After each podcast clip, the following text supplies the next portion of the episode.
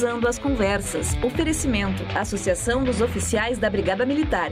Defendendo quem protege você. E Colombo. Estruturas para eventos e também fretes e cargas. Boa noite, eu sou Guilherme Macalossi. Você acompanha aqui na RDC TV mais uma edição do Cruzando as Conversas, trazendo a perspectiva dos assuntos do momento, sempre com análise dos nossos convidados nos estúdios e por videoconferência. Os canais 24 e 524 da Claro Net em todo o Rio Grande do Sul, nas principais praças do nosso estado.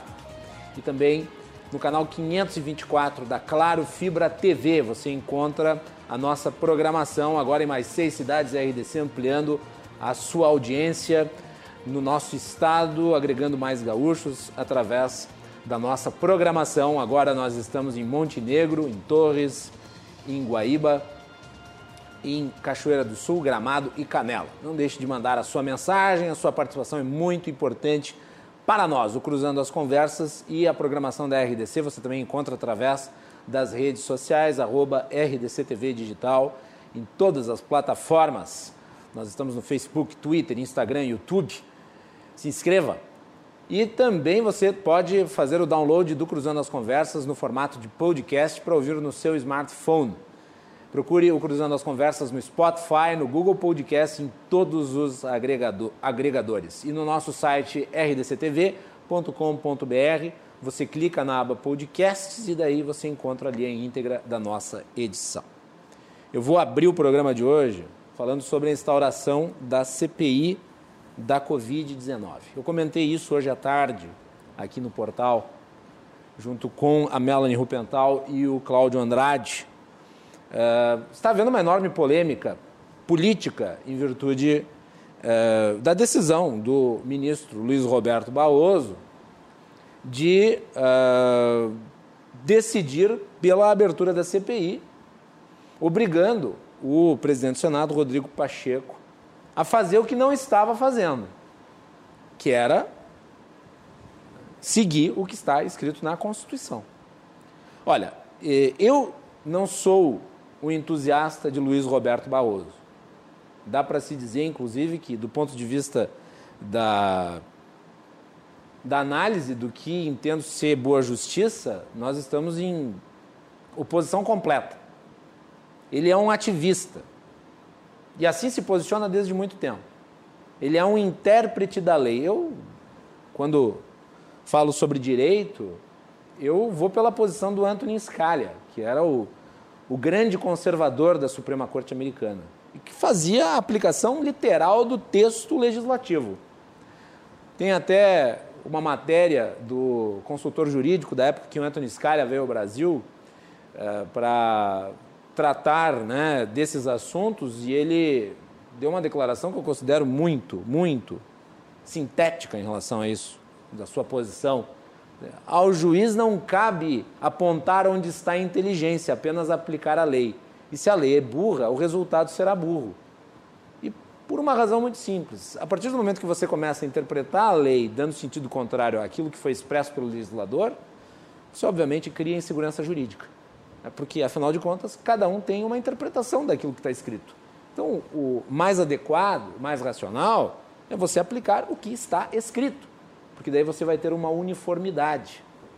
O Luiz Roberto Barroso, ele parte de uma outra corrente, que é a corrente alternativista do direito. Aquela segundo o qual o texto né, tem uma série de subjetividades, aplica uma série de princípios, né, que são subjetivos e que, portanto, servem para qualquer coisa. Então, sou insuspeito de elogios a Luiz Roberto Barroso. Agora, nem toda decisão de Luiz Roberto Barroso é uma, de, é uma decisão interpretativa. No caso da decisão relativa à CPI da Covid-19, ela é uma interpretação, aliás, ela é uma decisão literal do texto da Constituição. Está lá expresso. Eu vou trazer aqui, vou pedir para a Nádia colocar né, o texto do artigo 58 da Constituição Brasileira, que eu pedi para selecionar, porque todos os, todos os elementos para a instauração da CPI estão contidos aí. Artigo 58, parágrafo 3. Vejam. O Congresso Nacional e suas casas terão comissões permanentes e temporárias constituídas na forma e com as atribuições previstas no respectivo regimento ou no ato de que resultar sua criação. E daí, no parágrafo 3 está especificado. As comissões parlamentares de inquérito que terão poderes de investigação próprios das autoridades judiciais, além de outros previstos nos regimentos das respectivas casas, serão criadas pela Câmara dos Deputados, pelo Senado Federal, em conjunto ou separadamente, mediante requerimento de um terço de seus membros, para apuração de fato determinado e por prazo certo, sendo suas conclusões, se for o caso, encaminhadas ao Ministério Público para que promova a responsabilidade civil ou criminal dos infratores. Então são três, são três, três elementos que devem ser preenchidos para a instauração de uma CPI. É um terço dos integrantes da casa, o fato determinado e o prazo determinado de investigação. Atingidos os três elementos, deve-se instaurar a comissão. Pois bem, em relação à CPI da Covid, haviam mais de 30 votos. Desde fevereiro, pegando poeira na mesa do Rodrigo Pacheco, que não instaurava a CPI. O que, que, o, o, que, que o Luiz Roberto Barroso determinou? Que se instaurasse.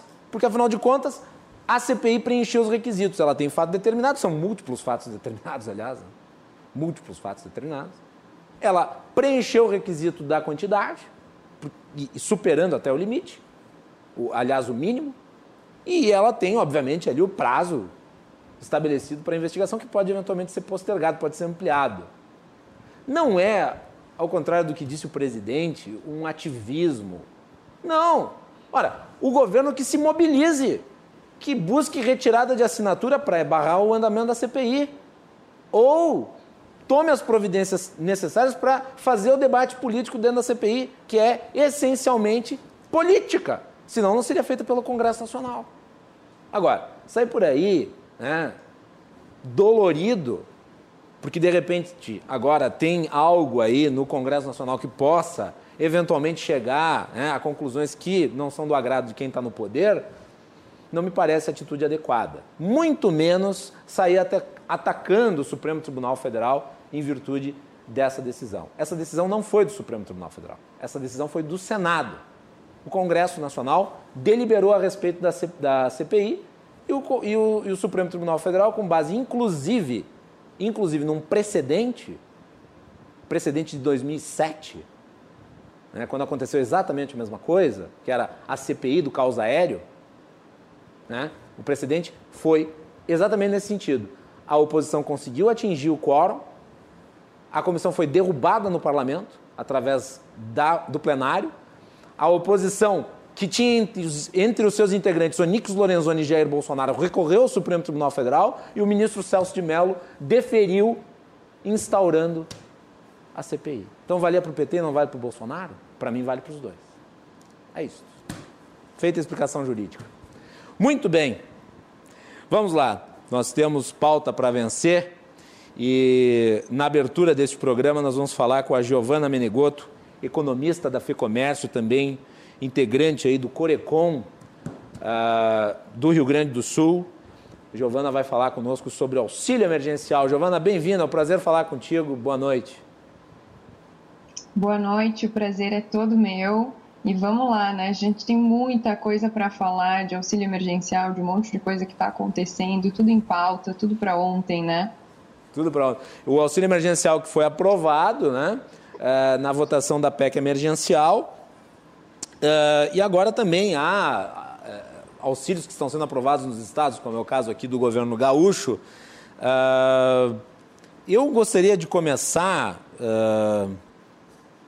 pegando a informação relativa ao impacto na economia.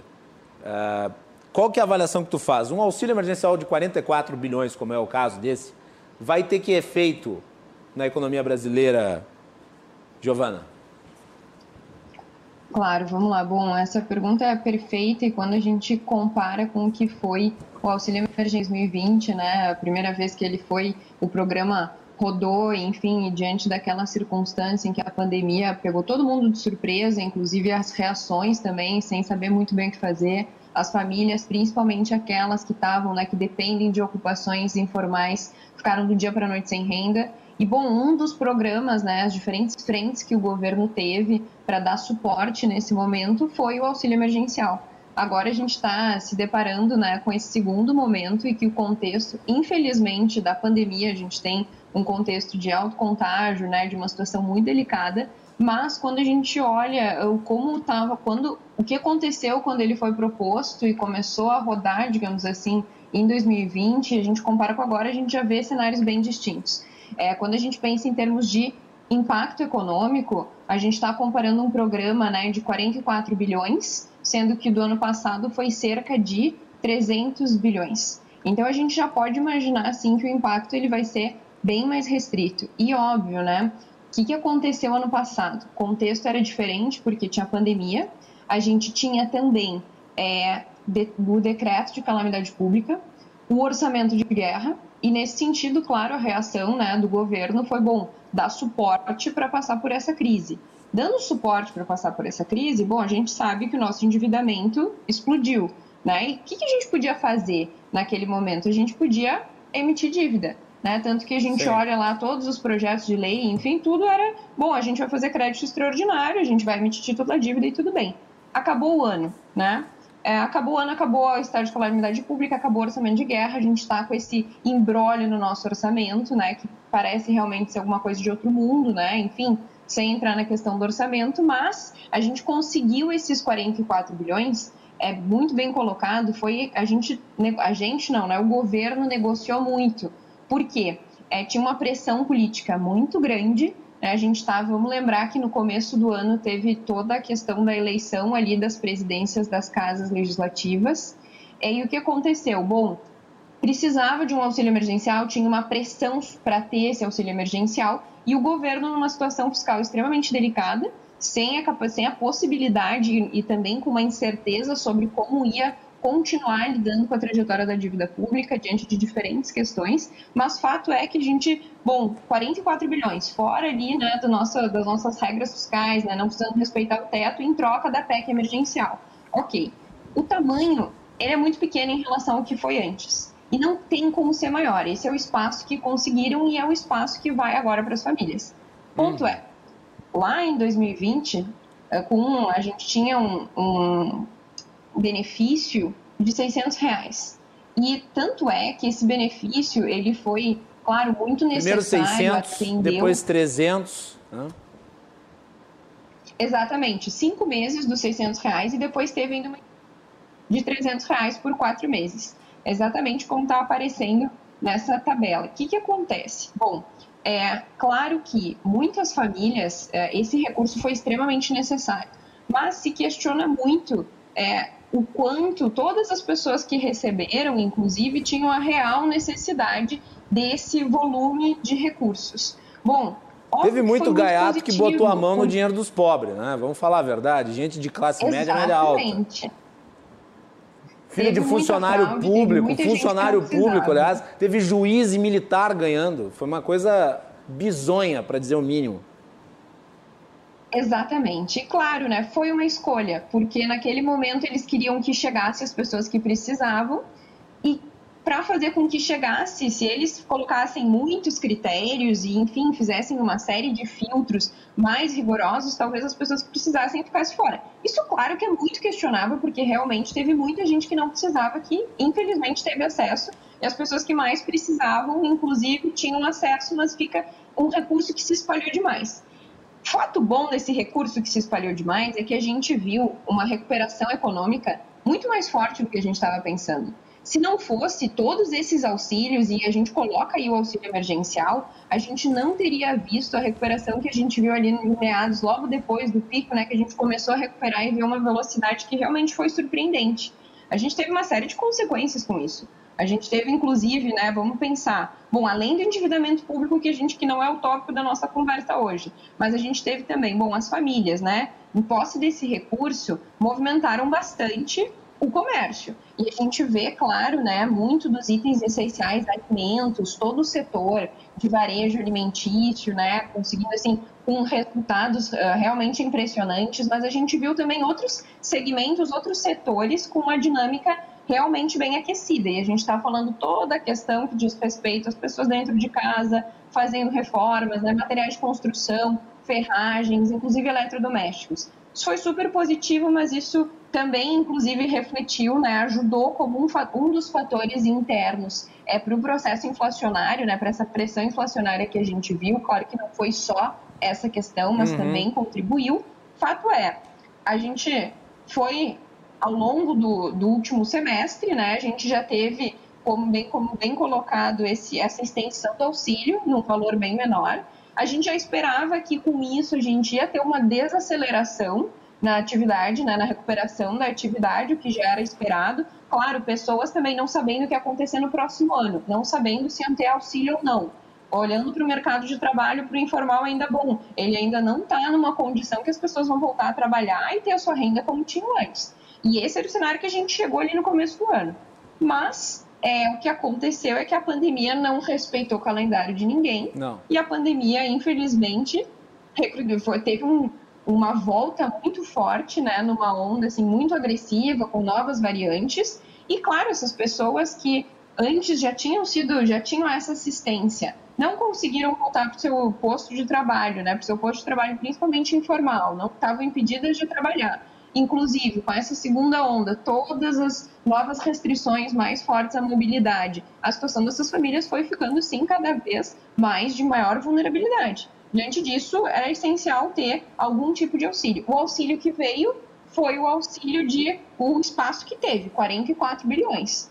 E claro, o que, que a gente espera? Tem impacto? Claro que vai ter impacto, mas a gente espera um impacto muito menor e, claro, nesse momento, né, já provavelmente se deparando com famílias que, dado esses meses, né, que ficaram sem o auxílio, não puderam voltar para os seus uh, trabalhos, não, não puderam exercer, não puderam recompor sua renda, porque não tem como recompor a renda, elas vão ter essa ajuda, mas essa ajuda provavelmente vai ficar mais focada daí sim, não só como nos itens essenciais lá do ano passado, né, que teve outros além dos essenciais, esse ano a gente imagina que vai ficar mais concentrada, né, nos, nos alimentos, ainda mais considerando, né, justamente a inflação forte que ganhou muita força com o final do ano dos alimentos, então as famílias estão mais cautelosas. Além disso, né, para pagar contas, pagar dívidas, a gente imagina que vai ficar concentrado aí.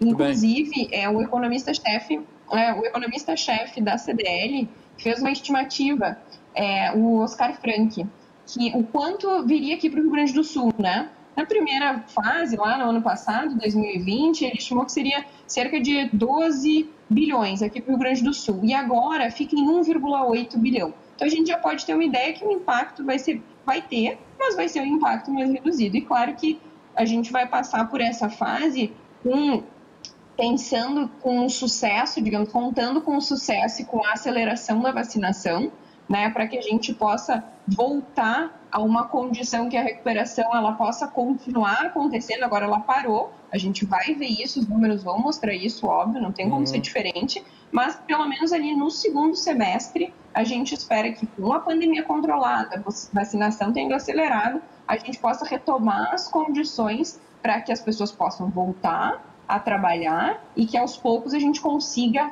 retomar essa recuperação cíclica que a gente que essa segunda onda da pandemia parou. Basicamente Agora, é isso que a gente enxerga. Esses mão lisas aí que foram se apropriar do auxílio emergencial no passado vão passar agora por uma situação que eu diria até constrangedora de ter que devolver o valor através do imposto de renda, né? Sim. Vai ter alguma punição ou só devolve e estamos conversados? Olha, pelas, eh, pelo que foi colocado pelo imposto, pela Receita Federal, o que vai acontecer é, não vi nada que diz respeito a uma multa. Deveria, né? Com Mas certeza. o mínimo que acontece é, é, Exato, porque são os incentivos. Mas o mínimo que vai acontecer é que as pessoas que, pelo menos por um filtro, né, que é do imposto de renda, vão ser podem ser identificadas de que, na realidade, elas não tinham as condições para receber o auxílio, que elas não precisavam, essas pessoas vão ter que devolver. E claro, né, a gente pensa, bom, mas qual é esse critério que eles vão usar? É, tinha vários critérios né, no ano passado que continuam agora, inclusive nesse novo auxílio emergencial, não vão poder ter mais pessoas para pedir esse auxílio. Tipo, quem conseguiu o auxílio vai conseguir manter, fora aquelas pessoas que já foram, já saíram desse rol de pessoas que vão receber. Bom, um dos aspectos qual era para receber o auxílio emergencial? Ter o rendimento lá dos seus rendimentos tributáveis, que entra salário, aluguel, daí todas as questões de lei trabalhista, né, férias. Então, ter rendimentos tributáveis menor que os 28 mil, que são o mínimo para a pessoa, quem ganha mais de 28 mil no ano, precisa declarar o imposto de renda. Bom, esse é um dos aspectos, né? Teve gente, claro, que recebia isso, né? Tinha uh, um rendimento maior e foi, acabou sendo é, aceito, enfim, recebeu esse auxílio. O que, que a Receita Federal uh, determinou? Aquelas pessoas é, que receberam auxílio emergencial, mas que, quando se considera tudo que recebeu no ano de 2020 em termos de rendimento tributável, que é daí, vamos considerar para simplificar o salário, tá? Que recebeu o salário, é mais de 22,8 mil, que é a faixa, a primeira faixa da tabela progressiva do imposto de renda, pessoas que receberam mais do que isso, sem contar com auxílio emergencial, vão ter que declarar e devolver. Não é perfeito, é, é, um, é uma hum. forma de amenizar né, esse montante de pessoas que conseguiram um auxílio sem uh, necessariamente precisar. O que, que a Receita estima? Que vai ser cerca de 3 milhões de pessoas. A gente está falando em 2020 cerca de 68 milhões de pessoas que receberam auxílio. Mas, pelo menos essas pessoas que, por esse filtro, podem ser identificadas, vão ter que fazer, sim, a devolução, pelo menos de parte desse dinheiro. Muito bem. Uh, Giovana, uma última pergunta, que é relativa ao auxílio emergencial que beneficiará mulheres chefes de família.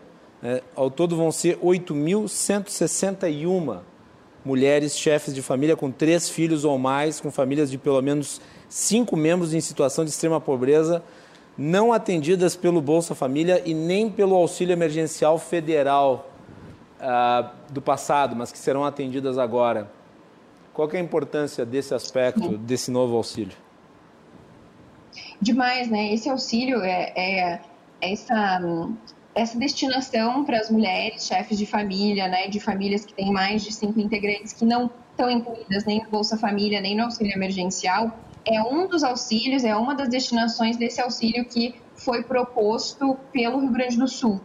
Isso. E que, claro, é extrema, exato, exatamente, do Estado. É extremamente importante, porque, bom, quando a gente pensa, né, é, em como essas mulheres, elas precisam é, dar conta de uma família principalmente grande e normalmente elas centralizam todas as decisões, elas são responsáveis por absolutamente tudo que acontece na casa, tanto em termos de consumo, né, o que vai comprar, uh, o que vai fazer com as crianças, a saúde das crianças. E claro, tem um espaço é, que não foi identificado, né? Digamos, vamos botar aqui, tem um espaço que não foi identificado por nenhuma dessas políticas, na realidade é uma parcela extremamente importante e responsável por uma parcela vulnerável da população que está desassistida.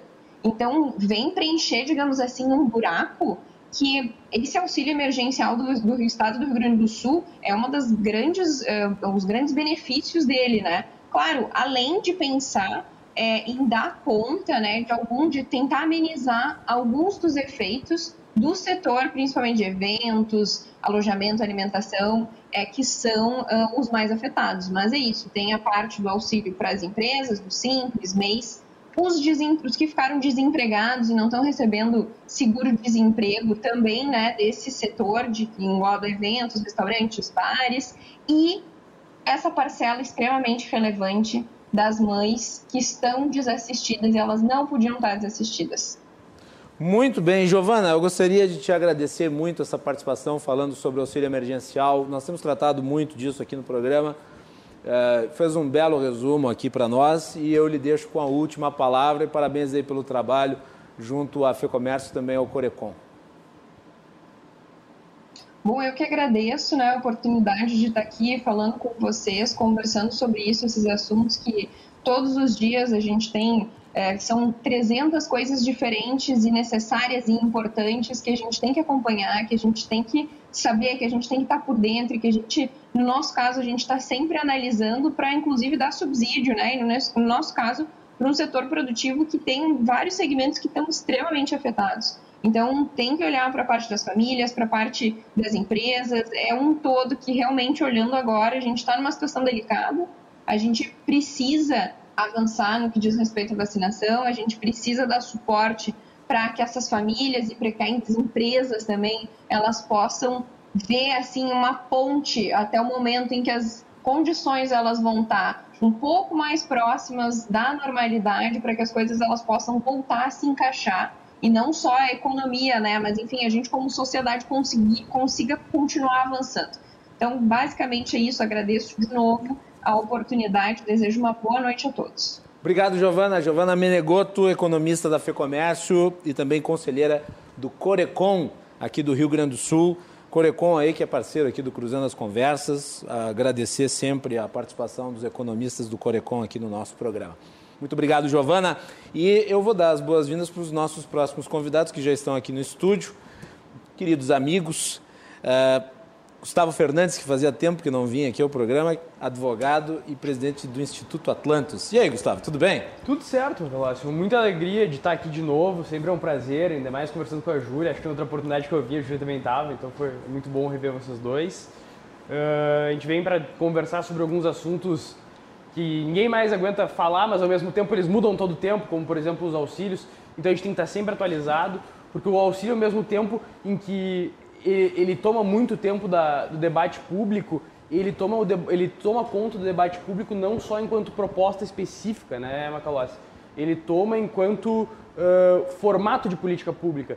Então agora tu tem vereadores, deputados uh, propondo, e aí né, inconstitucionalmente, uh, formatos de auxílios diferentes, porque isso se tornou a grande política pública do momento. Então a questão é qual política assistencialista nós vamos adotar né, para reverter os, o quadro causado por uma série de outras intervenções que tiveram que ser feitas para conter a pandemia, uhum. uh, mas que foram feitas de maneira, na minha opinião, relativamente descoordenadas. Assim.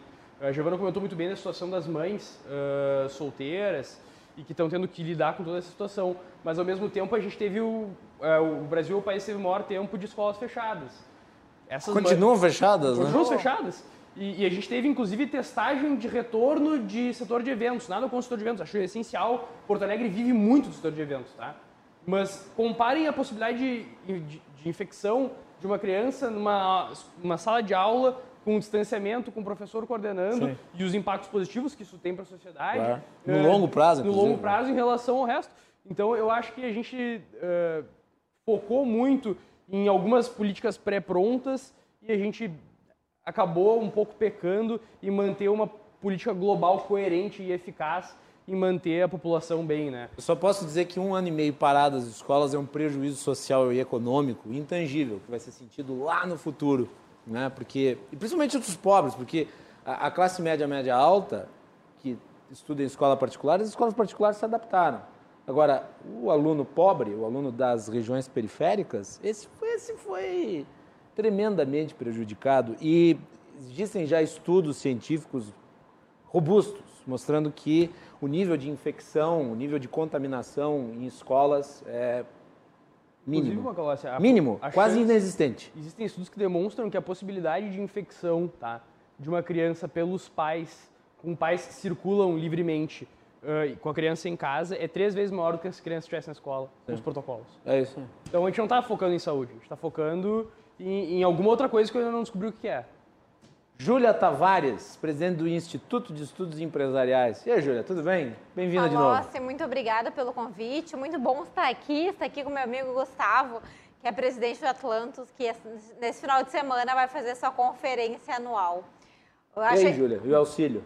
Falar. Do um auxílio, achei super importante a, a, a fala da Giovana, enfim, e a gente volta né, a falar dos impactos econômicos da pandemia. Um ano e meio, praticamente, depois dessa questão do abre e fecha, a gente tem as escolas fechadas, a gente tem a, a, a, volta desse auxílio, porque há muitos desempregados, há um, no, há um novo distanciamento, então, assim, setores que estavam aos poucos retomando tiveram que regredir, voltar algumas casas, e a gente não tem uma perspectiva clara de quando as coisas vão melhorar. E acho que é importante também, que não foi citado aqui, é que na primeira onda, enfim, no início da pandemia, em março do ano passado, a gente tinha também pelo governo federal o MP de suspensão do contrato de trabalho Sim. e redução de carga horária. E hoje a gente não tem isso. Então op a opção de muitas empresas é realmente demitir, desligar esse funcionário. O que antes não era. Antes a gente conseguia levar quatro meses a pessoa com um contrato suspenso ou com jornada reduzida, mas mantendo aquele trabalhador.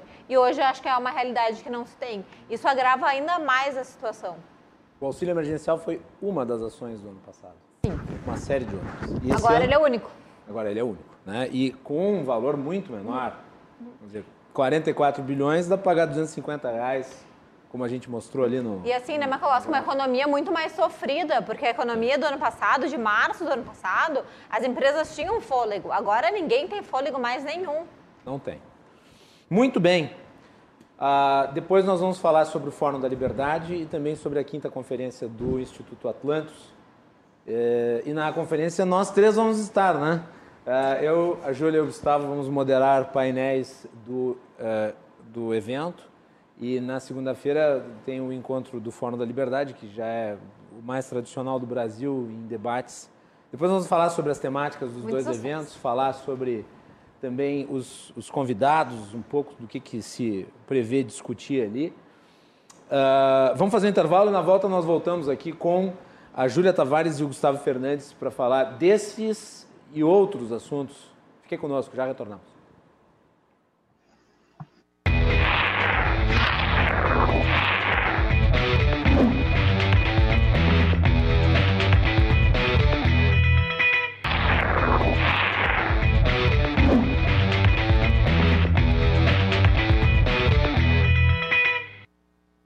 Estamos de volta com o Cruzando as Conversas aqui na RDC. Você nos acompanha pelos canais 24 e 524 da Claro Net TV e pelas redes sociais arroba RDC TV Digital.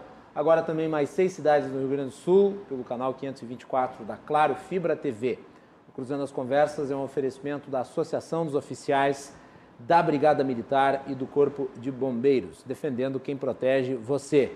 E também de Colombo, estruturas para eventos e agora também fretes e cargas. Primeiro bloco do programa nós tivemos a Giovana Menegoto, que é economista da FEComércio, também né, conselheira do Corecon, falando sobre o auxílio emergencial. Estão aqui comigo nos estúdios da RDC a Júlia Tavares, presidente do Instituto de Estudos Empresariais, e o Gustavo Fernandes, que é o presidente do Instituto Atlantos. Bom, antes da gente prosseguir, eu vou só fazer um comentário, porque uh, eu recebi o convite da Prefeitura de Canoas para participar da para participar da coletiva de imprensa relativa aos 100 primeiros dias eh, do governo Jairo Jorge. O prefeito Jairo Jorge esteve aqui no programa, tem o meu respeito, o sujeito tem uma, uma, uma, uma história política, foi candidato ao governo do Estado, ganhou a eleição uh, em Canoas com uma vantagem expressiva em relação ao Busato. Uh, bom, enfim, é, é isso. Agora, nós estamos em tempos, e aqui fica como um, uma crítica construtiva, nós estamos em tempos em que eu acho que qualquer recurso que não seja utilizado no básico, no essencial, é condenável. Pode ser pouca coisa, pode ser que eu esteja sendo muito chato, mas eu vou, eu vou tratar disso rapidamente aqui. Eles mandaram uma caixinha para mim. Claro que tem um trabalho gráfico aqui, né? Obviamente, foi impresso. Isso aqui custou Vem um kit junto, com um, um sabonete de glicerina, um álcool gel, obrigado, e uma máscara 100 dias sem parar, uma máscara, portanto, do governo, Prefeitura de Canoas. Como é que eu vou usar essa máscara? Eu, jornalista, vou né, fazer propaganda para a Prefeitura de Canoas? Não dá, né? Uh, e o convite também impresso, portanto, material gráfico, falando sobre né, a coletiva né, que vai se realizar segunda-feira até às 8h30. Pedimos a confirmação da sua presença virtual pelo número aí, papapi, papapá. Bastava uma mensagem de WhatsApp. Não precisava gastar com caixa, né, mandar fazer material gráfico. E a, a, a, a, a máscara recomenda-se o uso de PFF2 e melhor distribuir para a população pobre. Então, é isso, é uma crítica construtiva. Eu acho que não precisa esse tipo de coisa, sabe? Ainda mais na era da internet, onde a comunicação pode ser feita com os jornalistas de forma muito mais barata, Uh, mesmo que, eu não sei quanto é que custou, se é que custou, mas se custou, provavelmente custou, dinheiro que podia ser revertido para outra coisa, né? mais útil. Então fica como crítica construtiva aí para a Prefeitura de Canoas. De qualquer forma, obrigado pelo convite aí para a coletiva de imprensa. É isso, né, meus caros? E aí? Tô certo ou tô errado? Assim tu me desconcerta, né, Macalás? Por quê? Não, acho que foi, acho que está 100% correto, mas acho que esse é um, um ato de hombridade de, e aqui um voto de respeito, tá? Um ato de jornalista mesmo. Porque isso te prejudica no futuro. Isso te prejudica, e é fato que te prejudica, porque rebater pessoas imorais publicamente sempre é um prejuízo no curto prazo. Mas no longo prazo é um grande mérito. Então fica o meu parabéns aqui, concordo plenamente contigo. Essa máscara poderia, ser, poderia ter sido distribuída para alguém que tem dificuldade de comprar máscara. Ao invés de distribuir para não sei quantos jornalistas, compra o modelo adequado e distribui para quem não consegue comprar máscara. O sabonete, tem um monte de gente precisando. E, e, e tu me parece bem apessoado, Macalós. Acho que não está precisando. Não, não, acho que não, acho que não. Concordo plenamente com o Gustavo. E acho que também, além do dinheiro, né, um gasto de dinheiro e de energia então a gente tem a prefeitura com N necessidades, daí tu gasta tempo, porque tu gasta também empenho de funcionário público para enviar um kit, né? Assim, que, pelo que me relataram quando chegou o kit aqui, alguém tomou registro de que o kit tinha é, sido assim, entregue. Acho que assim, além de ser um gasto de recurso público financeiro também, um gasto de tempo, de recurso público, de pessoas, de tempo, que também é bem escasso e também deve ser bem administrado. É uma crítica construtiva fica aqui o registro. Né? Espero que esse tipo de gasto não seja feito novamente. Não precisa, simplesmente não precisa. Né? Manda uma mensagem no WhatsApp, tem o meu contato, é só mandar o Grama. Segunda-feira vai ter a coletiva dos 100 dias e tal. Para mim funcionou. Convidei os dois para a conferência e vão ser nossos Pelo WhatsApp. Pelo WhatsApp. Pelo WhatsApp. E outra, mesmo que tu tivesse mandado, bom, aí é dinheiro privado, é, né? É dinheiro exatamente. Bom, uh, falando em dinheiro público e dinheiro privado, nós tivemos aí o leilão dos aeroportos. Vamos falar sobre isso, vocês dois defendem a diminuição do tamanho do Estado, assim como eu. Né? E uma das críticas recorrentes ao governo é a falta de privatizações. Então agora nós tivemos uma que foi muito bem sucedida, né? que foi a leilão 22 aeroportos. É, e houve um faturamento interessante, né? uma arrecadação de 3,5 3 bilhões de reais. Segundo o Ministério da Infraestrutura, o ágio médio foi de 3.822%, o que representou uma arrecadação de 3,1 bilhões, acima do mínimo fixado pelo edital para o valor de contribuição inicial, que é de 182 bilhões. Então, o investimento total nos 22 aeroportos aí que uh, que estão, que estão neste leilão, né? Uh, estimado pelo governo em 6,1 bilhões durante os 30 anos de concessão. É um avanço, né, Júlia? Sem dúvida, eu acho que é, é a Infra Week, né, que o Ministério Isso. da Infraestrutura gostou de chamar, e que venham mais Infra Weeks, porque realmente é algo muito importante. A gente tinha uh, aeroportos no interior do estado, pelo menos aqui no interior do Rio Grande do Sul, que o governo, tanto estadual quanto federal e principalmente municipal, então acho que nem se fala, não tinha a menor condição de investir e essa privatização, ela oportuniza que a gente consiga ter investimento, que a gente consiga ter desenvolvimento no interior do estado, com os aeroportos também. O governo federal vai também privatizar algumas concessões de estradas, de portos. Então, eu acho que esse tipo de iniciativa vem em boa hora. Digo que já veio atrasada, mas a gente sempre tem que comemorar quando ela está vindo. E acho que é um passo importante. eu, eu espero realmente que o sucesso e o bom resultado dessa Infra Week que eles chamaram incentive e estimule para que eles façam isso de forma mais rápida, porque o que não falta é coisa para privatizar, o que não falta é coisa para se conceder a iniciativa privada. O Brasil é muito tem uma infraestrutura muito precária, então tudo que a gente conseguir, enfim, passar para iniciativa privada, potencializar, desenvolver é algo muito importante e demonstrou que os agentes ah, financeiros eh, eles têm apetite por esse tipo de esse tipo de oferta pública, né? Sem dúvida. Eu acho que é importante falar também, Macalós, que não é a pauta exatamente desse tema, mas também a privatização da CE aqui no Rio Grande do Sul é. na semana passada, que demonstra que realmente a gente tem que passar uh, setores, sejam eles estratégicos ou não, para a iniciativa privada, que a iniciativa privada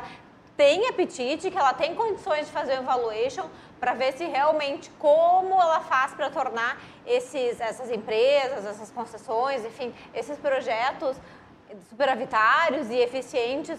Eu acho que tanto o governo do estado, o governador Eduardo Leite, com a privatização da CE, enfim, com essa sinalização de que o mercado tem apetite, de que o mercado espera isso, quanto o governo federal, com a mesma sinalização da InfraWeek, eu, eu tomara que eles se encorajem e sejam um pouco mais ousados e mais rápidos. Eu acho que esse ponto que tu traz é, é importante. Ou seja, o Paulo Guedes tem que ir lá tomar umas aulinhas com o Tarcísio de Freitas, né, Gustavo Fernandes? Concordo plenamente. Acho que está devendo, está devendo muito até pelo, pela propaganda. O nome é bom, InfraWeek. Infra é um nome publicitário muito bom, bom de falar, inclusive. É, é, achei que foi muito bom. Acho, inclusive, o ministro faz um, uma boa gestão da pasta. Faz, faz. Uh, Não, e, e, e a gente tem que... Só te complementando, sabe, eu acho que também tu dá um peso, assim, tu dá uma roupagem, tu também dá um peso e tu valoriza a iniciativa, né? Assim, não é uma concessão, uma privatização solta. Eles conseguiram dar uma boa maquiada no, no pacote para ele ficar mais atraente também para chamar mais atenção, que eu acho importante. Isso é algo que eu, eu, eu acho que a, a, nós do campo mais à direita do espectro político, digamos assim, uh, ainda que essa definição seja um pouco ultrapassada. Anacrônica. Uh, é, mas vamos lá, vamos usar ela para fins gerais. Uh, eu acho que isso é uma coisa que a gente aprendeu, né? Porque a esquerda sempre soube dar bons nomes para as coisas. Então a PEC do teto era a PEC do fim do mundo. Então todos os no... eles sempre foram muito bons de marketing, né? A galera da Famecos ali manda bem. Então agora a gente vê é, o pessoal. Famecos onde é realizado o Fórum da Liberdade. Onde era, né? A gente, é, a gente tinha uma parceria é. com eles de é, divulgação. Ah, brincadeiras à parte com o regionalismo claro, com bairrista. Com certeza. Mas a questão é a seguinte: o ponto é que a gente se está aprendendo a, a, rebater o debate do ponto de vista uh, do marketing, do rótulo, que era uma coisa que antes não se fazia no Brasil. A gente perdia muito nisso. Então, uh, a esquerda tem uma capacidade de espalhar desinformação que ela é assim algo ah, louvável, assim, incrível. Como que alguém consegue ser tão eficiente em algo? Por exemplo, a gente falou do leilão da CE, uh, não faltou políticos de esquerda, de países, de, de, partidos que a gente sabe muito bem quais são, falando que era um absurdo que a CE foi vendida por 100 mil reais. Isso é mentira! A CE uhum. foi vendida por, um, por 100 mil reais porque ela era uma empresa deficitária, porque quem comprou tem que levar o passivo, porque é uma empresa mal gerida, porque é uma empresa que não repassava ICMS e a nova empresa vai ter que assumir débitos fiscais e vai ter que repassar o ICMS daqui para frente. Então, esse tipo de política mentirosa uh, que, que, que a gente não conseguia combater antes, hoje a gente consegue ter instrumentos melhores que é dar um rótulo mais interessante para que a população vá atrás também e se interesse, né? A gente precisa tornar as boas ideias atrativas.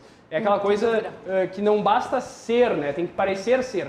Então a gente tem que demonstrar para as pessoas que isso é bom e que isso é um paradigma de romper a ideia de que o Estado tem que ser empresário que é uma coisa feudal, assim, que é o Estado tem que dominar os bens de produção, o Estado tem que ser empresário de aeroportos, é um negócio é, inconcebível, porque eu conheço pessoas de esquerda que são muito bem intencionadas, mas nenhuma delas acredita que a função do Estado é ficar gerindo o aeroporto, porque são pessoas que querem o bem do, do, do próximo e tal, mas o bem do próximo não está em, em, em, gerir o aeroporto, está em fazer bem as funções essenciais que estão claramente deixando a desejar, porque se não tivesse, a gente não tinha funcionários públicos do alto escalão, como o Macalossi comentou, uh, recebendo o, o, valor do auxílio emergencial. Uh, então, Está na hora da gente fazer o dever de casa bem feito na, nas partes que são função do Estado e deixar para a iniciativa privada fazer o que ela tem expertise, que é gerir aeroporto, que é eu, gerir eu só, eu só fico temeroso numa situação como essa de a iniciativa privada que botou essa grana aí nos aeroportos de repente se vê numa situação que nem a Fraport aqui em Porto Alegre,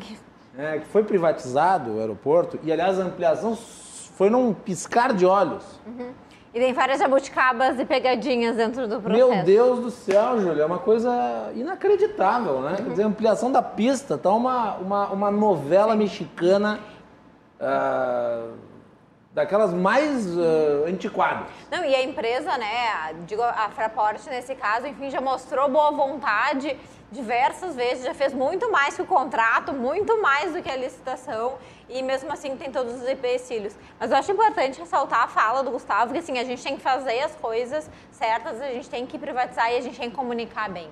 Eu acho que falta, e acho que o governo federal é muito falho nisso, a comunicação é muito ruim. E o, o fato dessa Infra Week ter sido um sucesso, ou ter sido, enfim, ter saído com resultado positivo, eu acho que passa por um processo importante comunicar impacto disso e também fazer que a sociedade entenda qual é a vantagem de tu ter um aeroporto em Bagé, em Pelotas, enfim, privatizado. Porque acho que a população média às vezes não tem essa ciência, não consegue ter essa clareza de qual é o benefício desse leilão. Então eu acho que algo que o governo federal é falho, me parece que nessa InfraWeek a comunicação foi um pouco melhor, mas eu acho que é um ponto sempre de atenção. Além de fazer as coisas certas, tem que se comunicar da maneira correta. Vou ter que te comentar o porquê que eu acho que a comunicação deu certo. Eu não vi o Bolsonaro no tema. O Bolsonaro não foi o. Ele não ficou sabendo. Ele não, ele não recebeu o memorando, eu acho. Não então, por isso que o negócio deu certo. Porque tu não, a gente não teve que contar com o grande ruído de informação desse país, que é o presidente da República. Que ainda que tenha colocado bons quadros em várias pastas, como é o caso do ministro, uh, às vezes acaba atrapalhando o trabalho. No caso, me parece que ele ficou um pouco mais ali, né, uh, atrás da cortina e o negócio andou melhor. Talvez seja um bom ensinamento para o ministro Paulo Guedes, que o ministro, que é o ministro da Economia, que, que evite, né, uh, contar com o apoio do presidente da República e que faça as coisas diretamente por, de modo próprio. E eu acho que, Gustavo, outro Vai. ponto é que a semana também era tanta turbulenta, recorde de mortes, pandemia, que esse assunto acabou sendo um pouco mais uh, embaixo dos panos da pauta política, digo, do Congresso, uhum. enfim, e a coisa passou. Então, eu acho que também essa tragédia que a gente está vivendo também é uma oportunidade da gente conseguir levar temas talvez um pouco mais polêmicos. E deixa eu lhe perguntar, Gustavo, a mesma pergunta que eu fiz para a Júlia. Essa questão da segurança jurídica do investidor a chance é grande de ter uma série de atravanques aí, né? É só a gente ver o local do Brasil em todos os rankings de liberdade econômica que medem segurança jurídica de se fazer negócio. O Brasil vai mal em todos os rankings, porque a gente não consegue fazer isso. O, e agora a gente fala mal de, de juristas, assim, no, no, geral, mas eu vou agora até fazer, fazer um, um, um, elogio a um jurista gaúcho muito bom, que é Humberto Ávila. Ele tem um livro chamado Segurança Jurídica, tá? Tem um chamado Princípios, que, também, que é o mais famoso, que roda mais, e tem outro que é Segurança Jurídica. E lá ele trabalha muito a questão de que se tu não consegue prever as consequências da situação para agir e tu só fica reagindo ao que um agente externo te diz que, que vai ser aquele resultado, que foi que é o que acontece muitas vezes com o poder público, que vem com decisões atravessadas e inesperadas, tu pouco te diferencia de um animal doméstico. Então eu acho que aos poucos no Brasil a gente tem que galgar espaço para ter segurança jurídica e tratar investidores como adultos civilizados, não como animais domésticos. Simples. Essa comparação que ele faz, eu acho que está perfeito. A gente não tem que receber ordem uh, conforme as coisas vão acontecendo. A gente tem que saber quais são as regras do jogo e agir dentro das linhas. A, a Fraport botou uma grana considerável aqui no aeroporto, ampliou o aeroporto se esperava que tivesse ampliação uh, da pista. Uh, e não é uma questão de não ter visão social, não se preocupar com as pessoas que estão ali. Mas as pessoas estão ali sofrendo porque também o Estado é omisso na questão habitacional, na questão sanitária. É, tem uma série de fatores que são de, de daí sim responsabilidade do Estado. Né? Os, os, liberais não negam a existência do Estado. Né? Eles, eles, defendem a existência de um Estado eficiente nas áreas que lhe compete. Né? E nessas áreas o Estado é incapaz de resolver.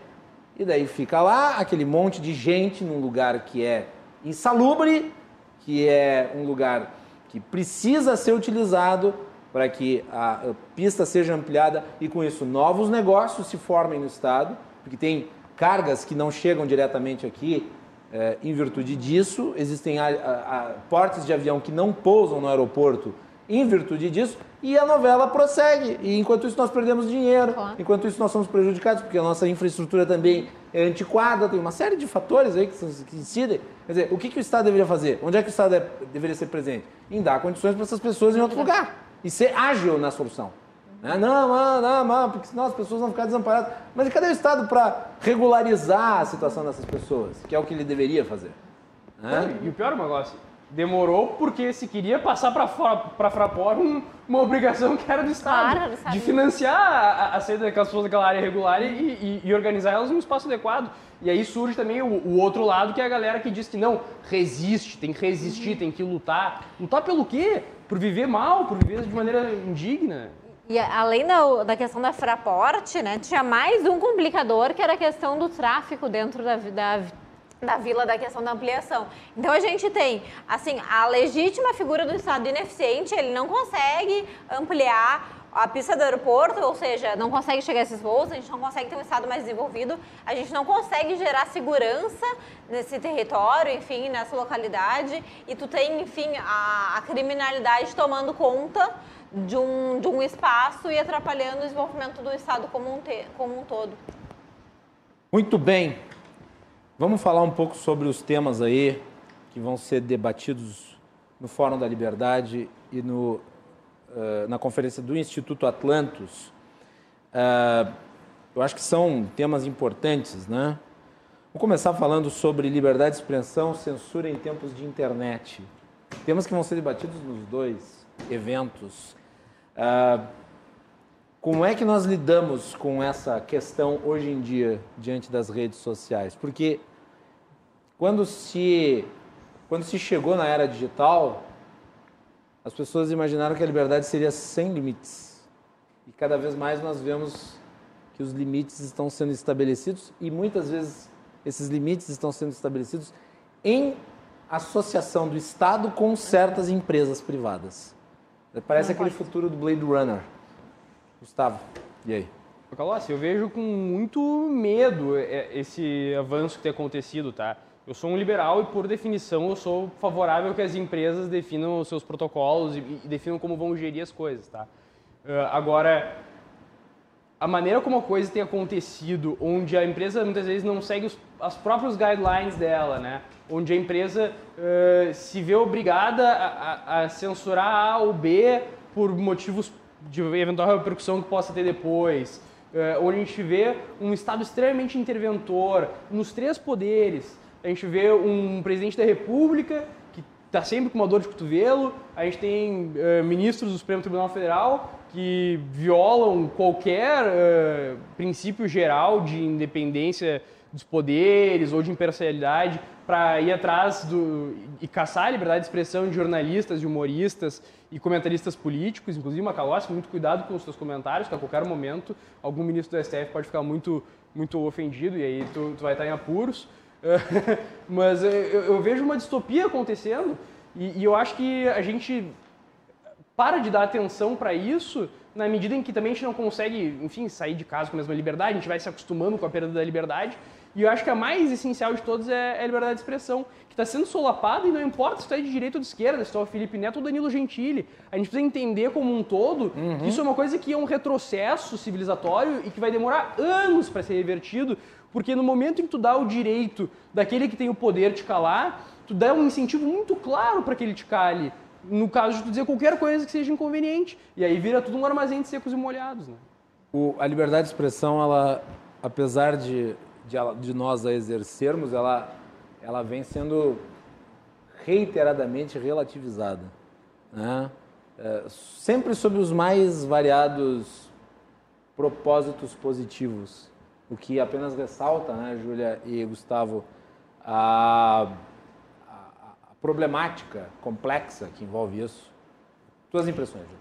Acho que é importante ressaltar também que, é, e faço aqui uma meia-culpa, eu acredito que nós, nós, os liberais, a gente acabou focando muito em liberdades econômicas e defendeu muito a questão das liberdades econômicas e deixou um pouquinho de lado as liberdades individuais.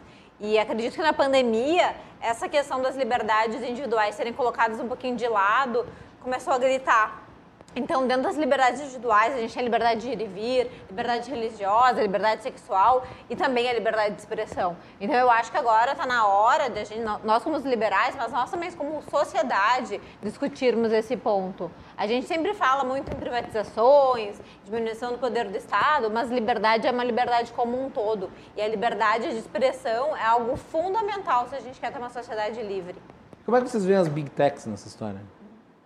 Porque uh, se tem uma coisa que concorre com o monopólio estatal em termos de ruindade é o oligopólio privado. Sem dúvida. Uhum. Eu não acho que exista um oligopólio uh, do setor de tecnologia na questão de redes sociais. Não há? Eu acho que eles são muito bons no que eles fazem. E é por isso que as pessoas continuam lá. Porque o Instagram está sempre inovando, porque o Facebook está sempre inovando. Mas tu vê, por exemplo, Só às que- vezes surge uma nova rede social, como por exemplo o Clubhouse. Uhum. Aí o Twitter vai lá e cria o- o- o- um- um- uma ferramenta, porque eles já tem toda a estrutura, e liquidam a concorrência. Tudo bem? Só que a questão é que a é- concorrência tem que ser mais bem estruturada para levar essa para levar esse público. Uh, Mas eu- não eu- tem tantas big techs grandes assim, globais, né? Tem algumas. Eu vou te dar um É. exemplo. Quem aqui Google, É, os quatro, Twitter, né? tem ali o Facebook, o Instagram e o WhatsApp. Claro, e a Nokia era gigante, a, e a Uhum. Kodak era invencível, É. e, e o Viber ia ser o grande aplicativo Uhum. de ligações. Porque o Instagram, por exemplo, liquidou o Snapchat. O, o Blueberry é. Exatamente. O Blueberry. O, o Blackberry. Blackberry. é, era o grande. Blueberry é- já é a fome da, da janta. É, o, Black- o o Black- Blackberry o era o Blackberry grande. Era, é, era o iPhone do fim dos anos Sim, 90. só podia falar com BlackBerry, né? Todo mundo tinha que ter. Exatamente. E aí, e aí onde é que está agora? Então, é um, é um mercado que ele necessariamente é dinâmico. E se eles continuam lá no topo, é porque eles são bons no que eles fazem e e porque a população ainda não se ligou que, que essa política de restrição ãh, das liberdades é um problema. O problema, nesse caso, está muito no consumidor de não entender que o problema que isso é. A gente precisa que o, o pessoal que usa as redes sociais entenda a importância de poder dizer o que pensa. Ãh, e eu só queria fazer um ponto quanto que a Júlia comentou, ãh, de que a gente na- os liberais abordam muito economia, eu acho que isso tem um outro vício, Júlia, que a gente se tornou consequencialistas. A gente acredita que a liberdade ela tem que sempre dar o melhor resultado possível. A gente se tornou utilitarista muitas vezes. A liberdade, assim, é a liberdade de dizer o absurdo e de ser inadequado, de ser inconveniente e de errar e alguém eventualmente corrigir. A liberdade, ela não é algo que ela é boa pelas suas consequências. Ela é deontologicamente, né? Ela é a prioristicamente um valor, porque ela torna moral as condutas que dela decorrem, porque elas não são condutas mandadas por outro. Um ponto interessante esse seu, sobre o consequencialismo. Né? Mas, dentro do Fórum da Liberdade, que começa segunda, nosso evento é segunda e terça, dia 12 e 13 de abril, de forma online e gratuita, já fazendo aqui a minha introdução, a gente vai ter um painel e o tema do painel é justamente isso. O nome do painel é Quem Vigia os Vigilantes. Isso. Então, o, o, o Quem nosso... é que vai participar do painel? O painel é com James Robson, que é o escritor do Why Nations Fail, né? Porque as nações fracassam, que é um best-seller, com William Vac, que enfim, acho que dispensa final, né? É o último painel, É o último painel do evento, que, enfim, William Vac é cientista político, foi correspondente de guerra, então é uma pessoa com muita experiência, e o, e o bate-papo deles vai ser justamente abordando isso, quem vigia os vigilantes, como a gente trata essa questão do monopólio, tanto dos governos, das informações, mas também os mercados monopolizados, que é a questão do Facebook, do Twitter, ou da Apple, enfim, que tem todas as suas informações dentro, do, dentro da sua empresa. E acho que aqui também vale acrescentar que é algo que a gente vai debater no Fórum da Liberdade, que é a mudança que a gente vai ver com o 5G Ah, é. que também isso vai criar monopólios ainda maiores, porque o capital investido é muito alto e poucas ou uma empresa vão ter essa tecnologia na mão.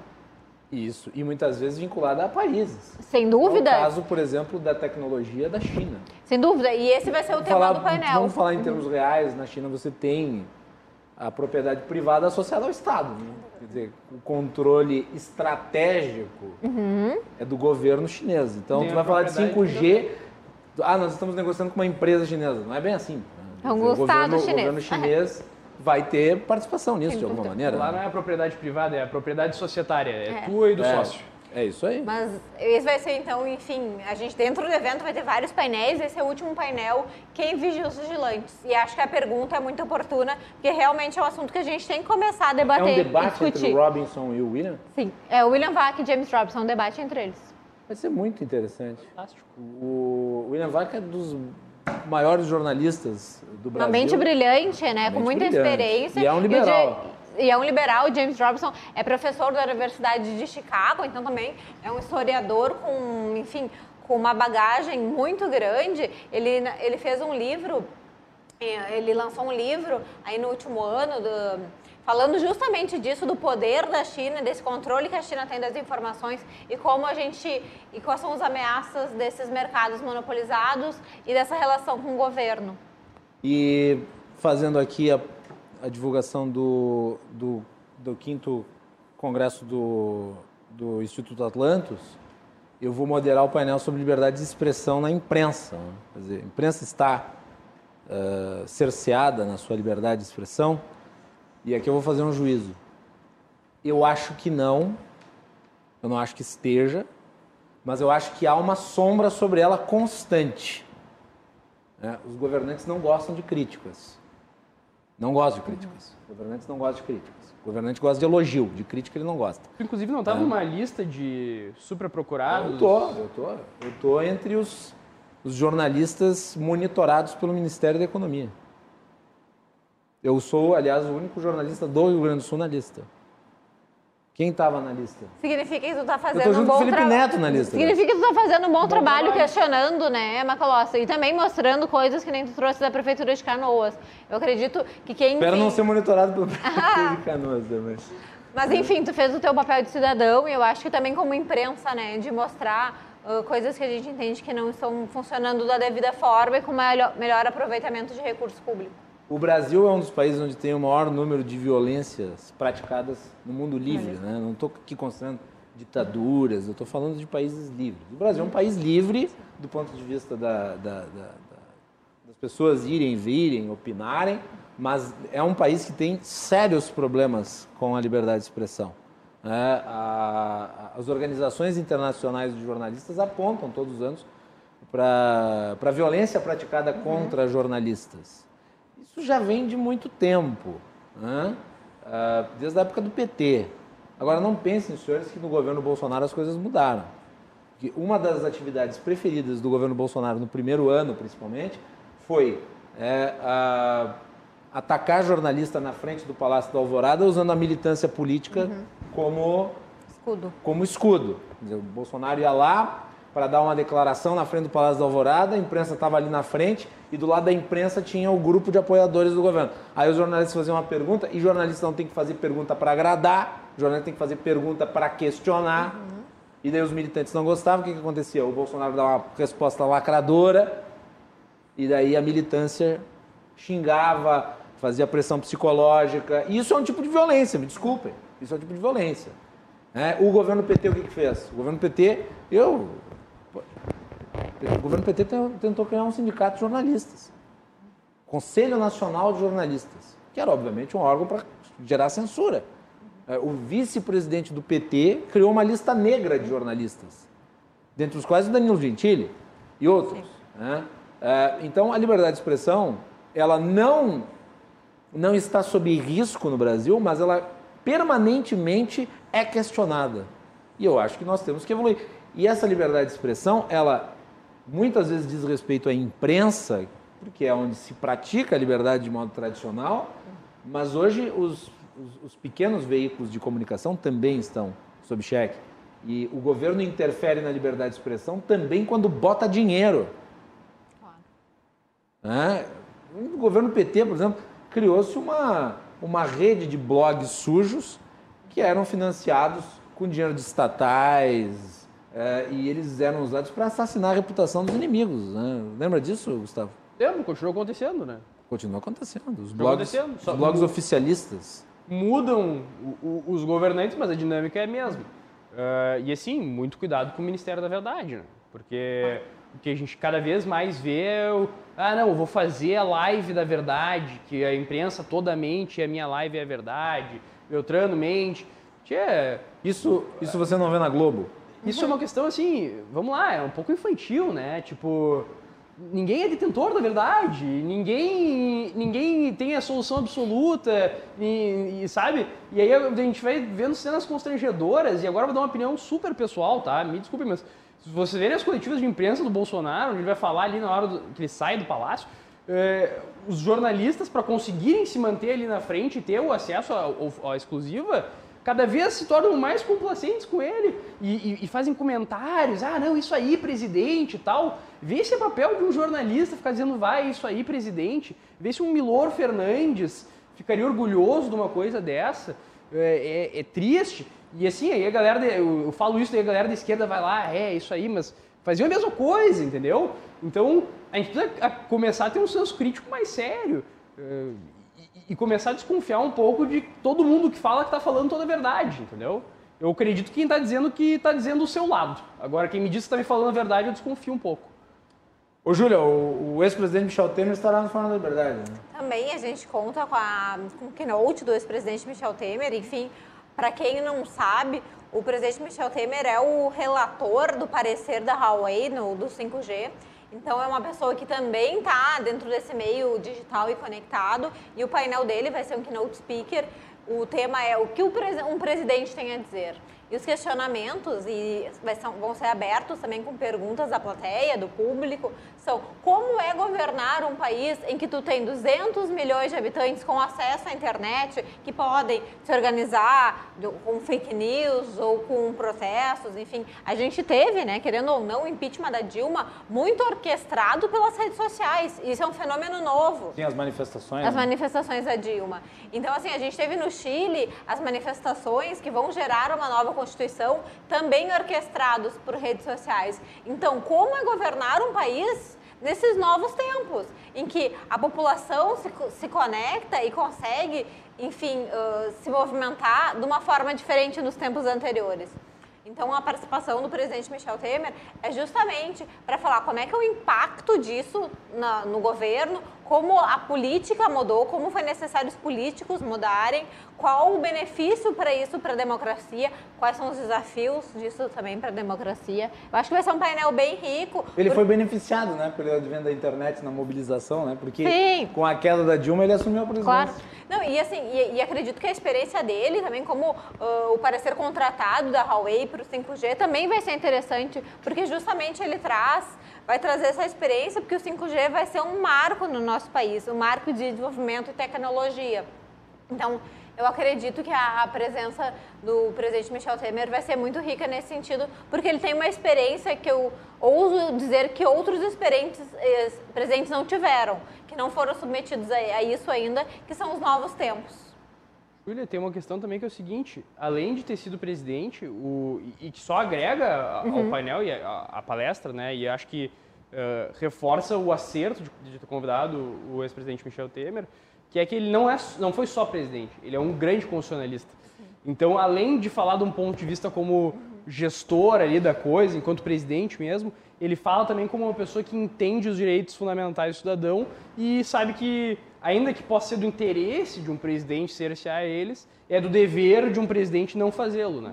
É Eu acho, sinceramente, que o presidente Michel Temer lidou muito bem com a imprensa. Uhum. Ele é um Ele político não nato, entre né? aqueles que é, relativizaram o papel uhum. da imprensa ou transformaram a imprensa em é, inimiga. Uhum. E... Agora, detalhe, o presidente Michel Temer quase caiu por causa de uma fake news.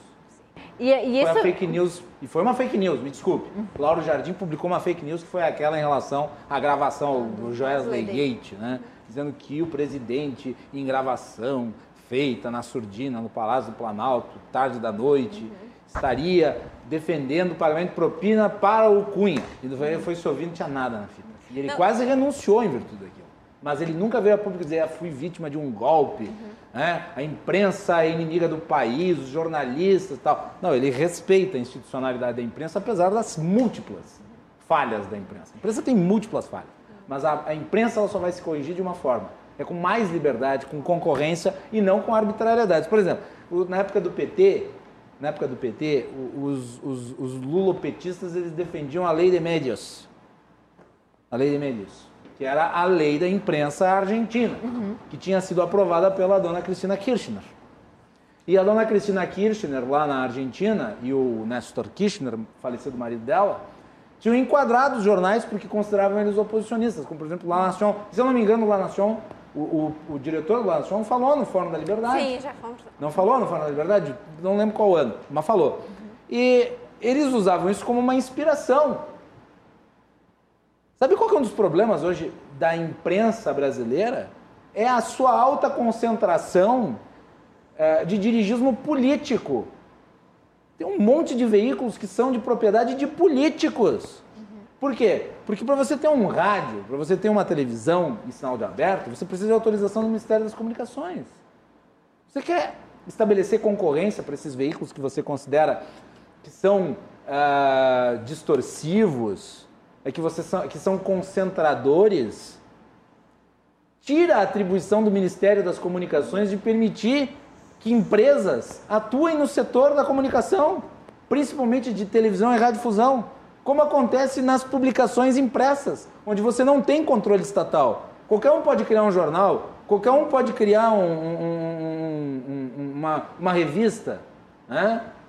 Agora, não é assim no rádio e na televisão, a não ser, por exemplo, aqui uh, você tem ali mecanismos que, por exemplo, da TV a cabo e tal, mas TV aberta só com autorização do governo.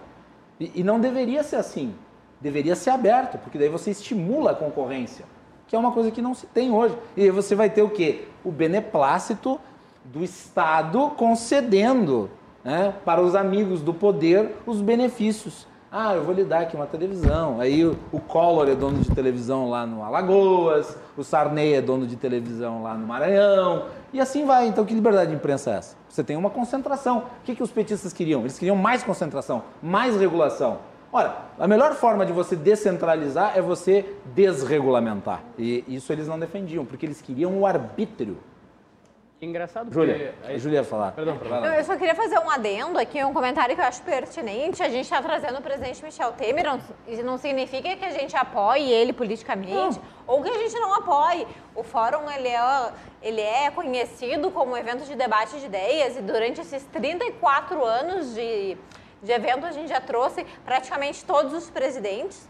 Ainda não veio o evento Bolsonaro, não por falta de convite, também nunca veio ao, ao, evento a Dilma, mas também nunca por falta de convite. O Lula foi. Já foi ao evento, Fernando Henrique já foi, a gente já teve todos os outros presidentes. Então, eu acho importante a gente fazer esse disclaimer, que não significa que o Fórum da Liberdade está apoiando ou deixando de apoiar o presidente Michel Temer. Ele, é, ele foi um presidente da República, querendo ou não, ele é uma figura importante que teve impacto recente no nosso país. E eu acho que nada melhor do que a gente ter ciência e conseguir debater esses assuntos é trazendo pessoas relevantes que tiveram suas contribuições. Com certeza. Até o Ciro Gomes já palestrou várias já, vezes. o Ciro Gomes, aliás, Marina, teve um painel teve. muito interessante do Ciro Gomes. Foi um dos melhores, aliás, painéis que eu já vi no Fórum da Liberdade. Foi o painel do Ciro Gomes com o Paulo Guedes e o Tom Palmer. O Tom Palmer liquidou o Ciro Gomes. O Ciro Gomes, que é conhecido por ser um homem que tem uma retórica muito boa, e ele tem. Sim. Mas ele não esperava encontrar o Tom Palmer na frente. O Tom Palmer que vai estar no, na conferência do Atlântico. Conferência né? também. Super nome. Foi excepcional. Eu recomendo estar no YouTube do, do, do, do, do fórum. Procurem lá o debate do Tom Palmer com o Ciro Gomes. O Ciro Gomes quase quebrou uma cadeira na cabeça. Não, se, ele não, se ele pudesse, ele quebraria uma cadeira na cabeça do. E vou te dizer uma coisa: o Instituto Atlântico traduziu e, e, é a única versão que nós temos em português do último livro lançado pelo Tom Palmer, que é a Constituição da Liberdade, né? Uh, Self-restraint or government restraint, né? Se a gente vai uh, se conter e se policiar ou se o governo, se deixar para o governo fazer isso. Uh, então, confiram o livro, está muito bem diagramado, teve a tradução do Matheus Passini, que é um cara excelente. Meu então, conterrâneo de Farroupilha. Teu conterrâneo de Farroupilha, é verdade. Conterrâneo de Farroupilha. E que é um grande tradutor das é, obras liberais, faz um esforço importante para isso. Fica aqui um agradecimento, inclusive, ao Matheus Passini. Aliás, o Matheus ele tinha um projeto que ele era de criação de músicas liberais. Sim. O, o Matheus é, é um grande... é uma pessoa que é um idealista. Então ele vai e ele quer promover o ideal por várias frentes diferentes. E eu acho que o, o Fórum da Liberdade faz o mesmo, e é por isso que merece respeito. Porque eu sou um liberal que já tive diversas pessoas no fórum que eu discordo, diversas pessoas que eu concordo e sou fã. E elas estavam lá e eu amei o fato de que existia um espaço. Eu, quando estava no início da faculdade de Direito, amei o fato de que tinha um espaço onde pessoas podiam discutir a fundo temas. Sim. E, e discutir assim, o fórum é da liberdade porque discutem de maneira livre lá dentro. O Ciro Gomes, em um momento, foi, uh, foi rebatido pelo Tom Palmer, e em outro momento, quando fez um, um, bom, um comentário uh, sagaz do ponto de vista da retórica, ganhou um aplauso. Então, é um ambiente que é, é sincero para discussão de ideias, que é algo que eu acho que se perdeu hoje. Sabe que uhum. uma, uma, uma coisa interessante é o seguinte: o Fórum da Liberdade já convidou o criador do Fórum Social Mundial para palestrar no Fórum da Liberdade, e o Fórum Social Mundial nunca convidou nenhum presidente do IEE para palestrar no Fórum Social Mundial, né? É verdade. E, e, e, aliás, que... o, o, presidente, do, o criador do Fórum Social Mundial, participou de um painel com o Olavo de Carvalho. E tomou uma tunda homérica. Foi constrangedor, porque ele saiu, foi engraçado. Ele saiu, essas histórias do fórum são boas. Ele saiu do fórum que ele disse que ele tinha um compromisso. Então ele falou primeiro, e daí quando o Olavo foi falar, ele, ele tinha ido embora, uhum. o Olavo ficou assim, né? Eu, hoje eu tenho um posicionamento muito mais crítico em relação ao, ao Olavo, mas naquela época foi engraçado. Ele falou assim: eu nem adianta eu falar qualquer coisa para esse sujeito porque ele não tem conserto. E todo mundo caiu na gaitada, né? Mas deu, deixou a bola quicando, né, Júlia? Tem umas histórias muito boas o do Fora da Liberdade, em 34 anos, tem muitos painéis e assim também, para quem não viu os painéis ainda, todos os nossos painéis desses 34 anos de evento estão no YouTube, Fórum da Liberdade. Vocês podem acessar lá e ver todo esse histórico do evento. E uma coisa, o que eu comentei ali do pessoas que eu concordo, que eu discordo, mesmo as que eu discordava eram pessoas que tinham o que dizer. Porque são pessoas que são uh, referências na sua maneira de pensar e que ainda que eu possa discordar da fonte do raciocínio, não quer dizer que ele não é válido ou que ele não é interessante ou que eu não tenho algo a aprender com ele. Com então, eu acho que... E aí, Macaló, acho que... de alguma maneira, o, o, o, o evento do, do Instituto Atlântico tenta plasmar isso, né? Eu, eu acho que tem uma diferença Qual aí. que é a diferença de perfil? Tem uma diferença aí o, o Instituto Atlantis ele não dá espaço uh, para a galera. Ele é de formação esquerda, mais. Porque ele é de formação liberal. Porque nós entendemos que a esquerda tem muito espaço. Poxa, a gente tem muito espaço de esquerda. O que não falta é coletivo, é, é grupo do PCdoB, enfim, é, é muitos grupos de esquerda fazendo uma pressão política e isso é legítimo. Só que a gente precisa ter o nosso papel também, a gente acha que o Atlantis cumpre bem esse papel de qualificar o debate num prisma liberal. E o fórum eu acho que é uma, um debate mais amplo, mais uh, de vertentes distintas. assim. Mais institucional, Isso. Assim eu acho que se o Ciro Gomes fosse numa conferência Atlantis, ele não entrava na Ele ia chamar vocês de Porque liberaloides. O, o, Roberto Rochevski, que, que também é, é, foi um dos pais do IE, uh, jamais permitiria que ele pisasse na, na, conferência ali, porque ele tem, a gente tem muito claro isso, assim, até por divisão de trabalho, né? Uh, o, o, Atlantis tem um, uma formação liberal e esse é o nosso papel, o nosso trabalho no debate político e o Fórum tem um, um, um papel muito importante que é esse diferente de diálogo. Né? O, o Gustavo, são complementares, né, Gustavo? Eu acho que é importante, assim, são complementares. A gente tem o Atlantis que também pega um associado mais jovem, então informação. O IEE, ele pega um associado também jovem, mas também mas um pouquinho mais velho que o Atlantis. Eh, já formado na faculdade, que acho que é um requisito que a Atlantus não tem. Então, eu acho que são trabalhos complementares, a gente tem que formar bem essa base eh, liberal, mas a gente também tem que expor ela a debates, a críticas, justamente para as pessoas se moldarem e conseguirem discutir conviver em sociedade. Vou fazer um intervalo, na sequência nós vamos continuar falando um pouco sobre o fórum e também sobre o, o Congresso do Atlantus. Uh, falar um pouco sobre a história do IEE e também a história do Atlantus. Uh, e também falar sobre os horários, uh, se ainda é possível se inscrever e tal. Então, fique, sobre a campanha de doação do, do, do IE, que foi muito bacana aí, uh, relativa a, a, ao respirador, né? Então, vamos fazer um intervalo e voltamos na sequência. Estão aqui comigo Júlia Tavares e Gustavo Fernandes.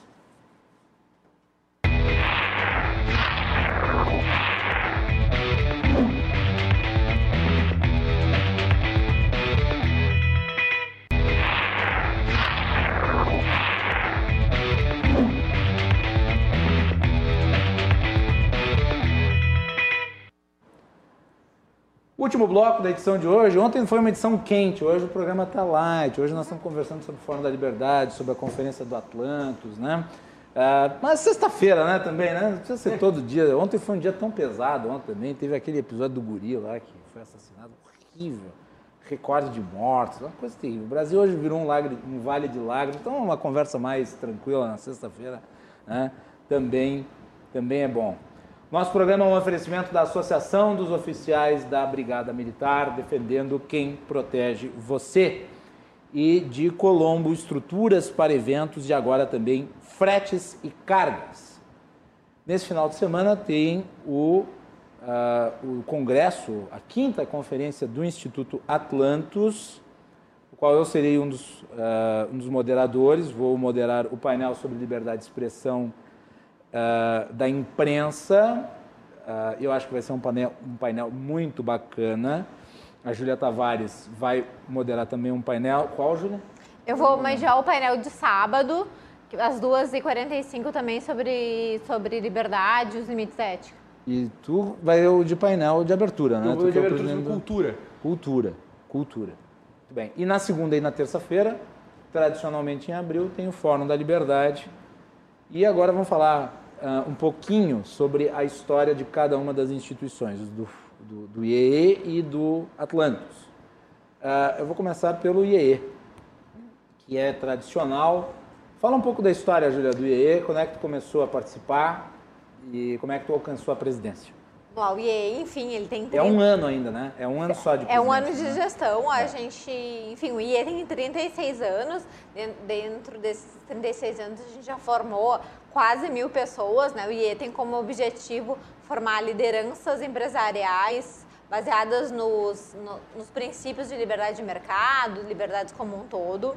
E a gente, a, nós fazemos reuniões todas as segundas-feiras para o nosso público interno de formação.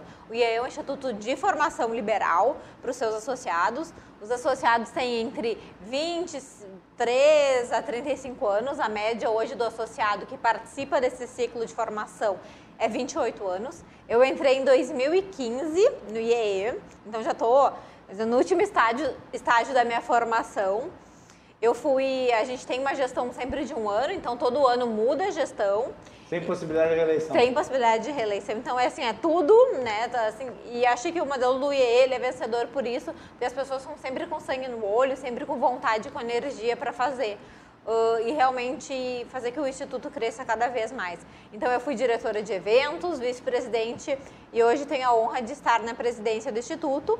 E tradicionalmente, todo ano a gente faz o Fórum da Liberdade, que é quando a gente faz fala porta para fora. Então, o Fórum da Liberdade é o maior evento de debate de ideias da América Latina, onde a gente traz essas pessoas com visões tão diferentes para debater assuntos polêmicos, ou, e outros nem tanto, mas que afetam o nosso cotidiano.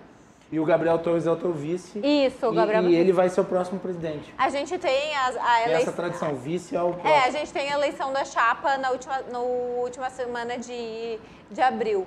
E dentro do, do Fórum da Liberdade, a gente que eu acho importante ressaltar, a gente, durante esses 34 anos, a gente fez 32 anos presencial na PUC, então a gente tem um evento muito grande presencialmente, em que a gente tem um público grande de pessoas. E no último ano a gente fez aqui na RDC TV. Foi em virtude da pandemia, a gente teve que se adaptar muito rápido.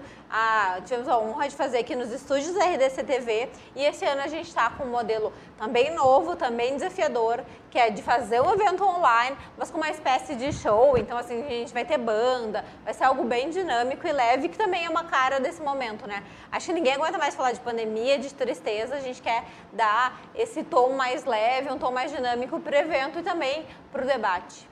E as inscrições são gratuitas, né? Sim, e elas não se esgotaram, não dá para se inscrever ainda. Sim, o evento é gratuito, online. A gente tem para os estudantes, o evento dá um certificado de horas complementares de 30 horas complementares. Isso é super importante para os estudantes de graduação, então é mais um benefício do evento. A gente vai ter, enfim, tradução de libras, tradução em inglês para os painéis em inglês. A gente vai ter sorteios, enfim, vai ser um evento super dinâmico. Vocês podem se inscrever no site forumdaliberdade.com.br. As vagas são ilimitadas, a gente tá, já está com um super número de inscritos, acho que vai ser um super evento. A gente vai ter uma plataforma exclusiva, então é realmente é um evento, é um evento muito bem pensado e planejado. A gente está há mais de seis meses organizando esse evento. A gente tinha várias, vários times, né?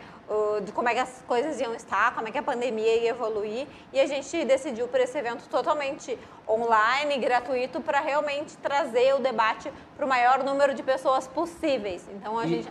e eu acredito que esse ano vocês tiveram um planejamento melhor para adaptar o fórum uhum. a essa realidade, porque ano passado o, o fórum ficou num, num impasse, né, Júlia? Veio para cá, a RDC fez a transmissão do fórum, mas eu lembro que, bom, as restrições começaram no meio de março, quer dizer, o fórum estava praticamente pronto, né? Foi 15 dias antes, a gente teve que recalcular toda a rota e ninguém sabia quando que as coisas iam voltar. E a gente dizia, ai, se a gente adiar para setembro, será que rola? não rolou, né? Então a gente fez o evento aqui na RDC TV, foi com transmissão de vocês, e esse ano o modelo é diferente. Então é um modelo um pouco. Ano passado foram só três painéis, esse ano a gente tem dez painéis, painéis mais dinâmicos, alguns com dois convidados, alguns com três convidados. A gente vai ter como palestrante o Guilherme Benchimol, o Ítalo Marcilli, que é médico psiquiatra, a gente vai ter a Rachel Maia, que é consultora, o presidente Michel Temer, que a gente recomendou, o, Felipe, o Luiz Felipe Pondé, que é filósofo, enfim, é uma gama enorme de palestrantes justamente para responder a pergunta tema do evento. O, o digital, limita ou liberta? Aliás, o, o Pondé escreveu uma coluna que está causando uma certa polêmica, né? Ele usou os princípios conservadores para defender o voto no Lula contra o Bolsonaro.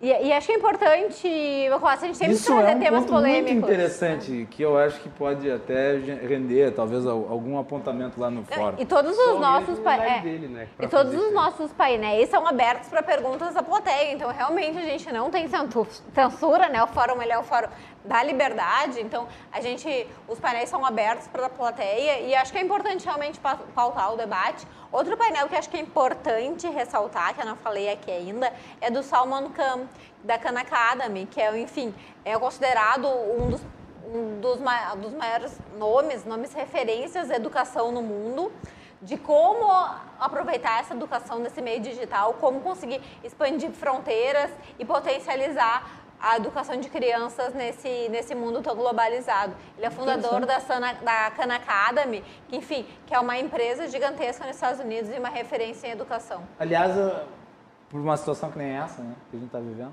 mais relevante do que, do que nunca. E eu vou dizer uma coisa, de todos os painelistas do fórum, o meu favorito é o João Pereira Coutinho. Que é ótimo que também. Que é o melhor cronista político do Brasil e ele é português, ele não é brasileiro. Ele escreve lá de Portugal, lá de Além-Mar. E ele e vai... É, é um... super renomado. Tem uma ele... pena que é extraordinária. E ele vai fazer um painel com o Murilo de Aragão, que é o maior cientista político do Brasil, eu ouso dizer, né, presidente da Arco Advice, e com o Alexandre Ostroiewski, que é o fundador do Ranking dos Políticos. Renato Dias do Ranking teve aqui essa semana. Ah, eles são ótimos. E, e o, o tema do painel deles é o impacto das mídias sociais na democracia. Então, quais são os desafios das mídias sociais nas democracias, quais são as oportunidades do, das, das, mídias sociais, enfim, e qual é o ambiente político disso, o que, que a gente aproveita, como é que as pessoas se organizam na, nas mídias sociais e que isso pode gerar impacto na democracia, como as pessoas e os políticos têm que se moldar a esses novos tempos. Gustavo, o Instituto Atlantis nasceu como um grupo de estudos, né? Era o Miss Rand, era isso? É, na verdade o, o, Instituto ele nasceu de dois grupos. O, o Miss Rand é o grande grupo que se tinha na época e que foi a grande, o grande caldo de cultura ali para criar o Atlantis, mas também tinha um outro grupo da URGS que se integrou, que era o Empreendedorismo e Liberdade. Uh, os dois eram grupos que tinham uma natureza muito similar. Eram pessoas que queriam conversar sobre ideias proibidas, que eram as ideias liberais, né?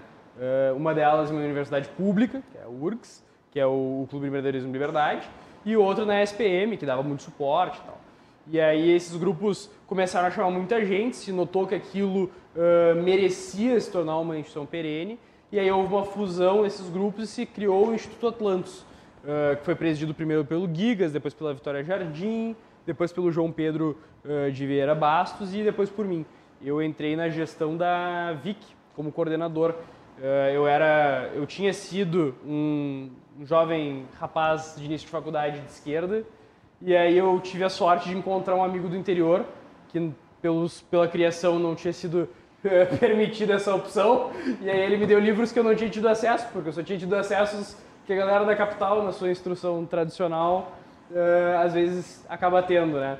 E aí conheci ideias novas, mudei de opinião, me tornei coordenador, depois fui diretor de projetos, depois fui vice-presidente e aí, finalmente presidente.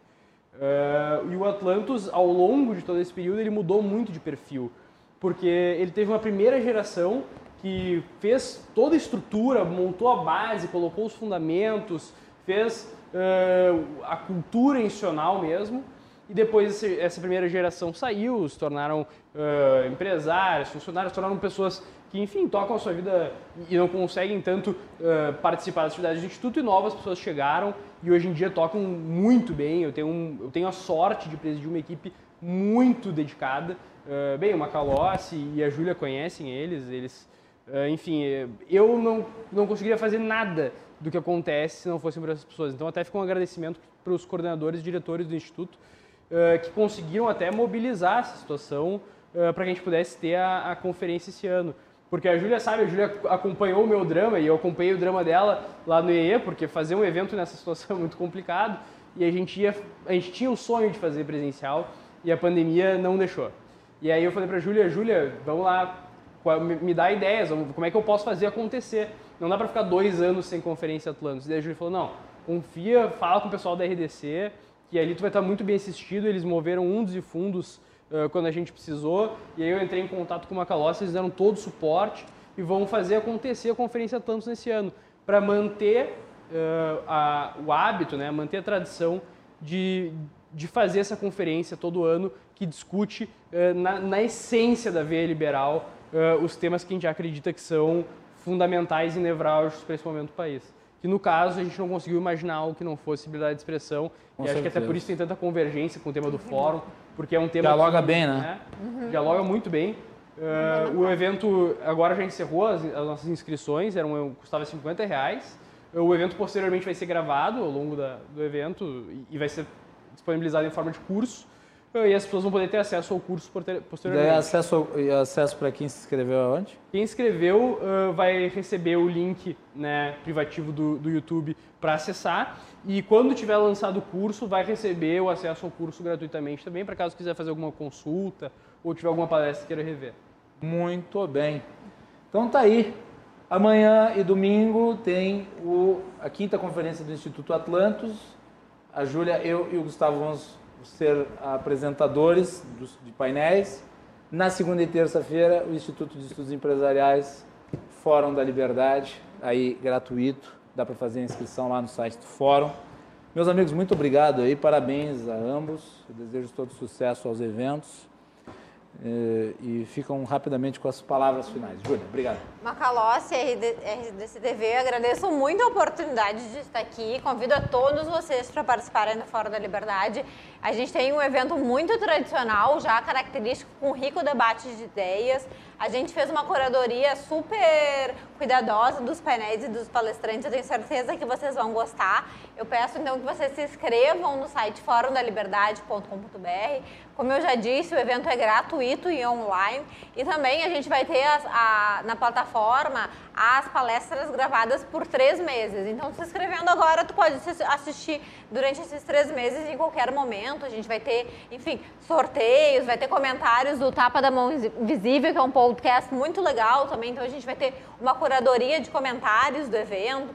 Vamos ter sorteios junto com o Instituto Mises. Eu acho que vai ser, enfim, um evento bem rico e bem dinâmico.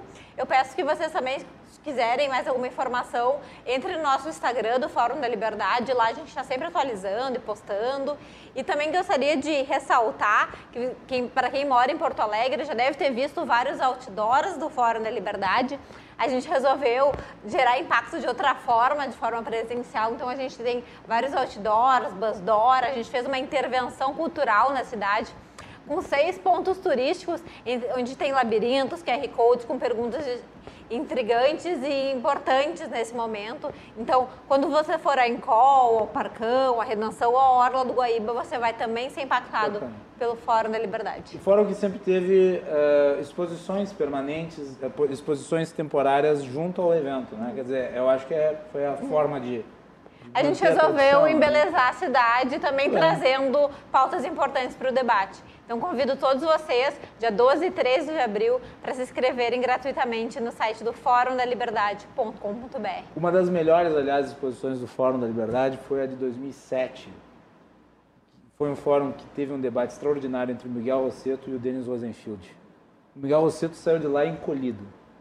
E o, o fórum fez uma exposição sobre os danos que o MST fei, tinha feito itens em, em propriedades uhum. privadas. Tinha até um caminhão queimado que estava lá no fórum na exposição. Na época idealizava-se o MST ainda, né? Bom, é isto. Na segunda-feira nós voltamos a falar de pandemia aqui no Rio Grande do Sul. Nós vamos ter as participações do deputado Pepe Vargas, da deputada Zilá Breitenbach e do vice-presidente do CREMERS, Eduardo Trindade.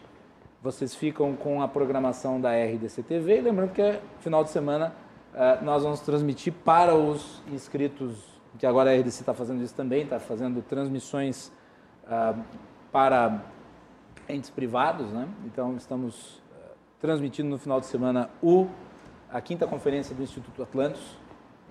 Convido vocês aí a acompanharem quem se inscreveu. Uh, obrigado, Júlia. Obrigado, Gustavo. E nós vamos ficando por aqui. Bom final de semana a todos e cuidem-se. Show.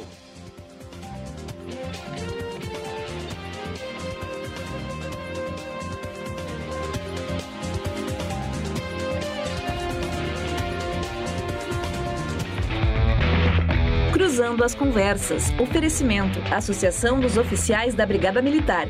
Defendendo quem protege você. E Colombo. Estruturas para eventos e também fretes e cargas.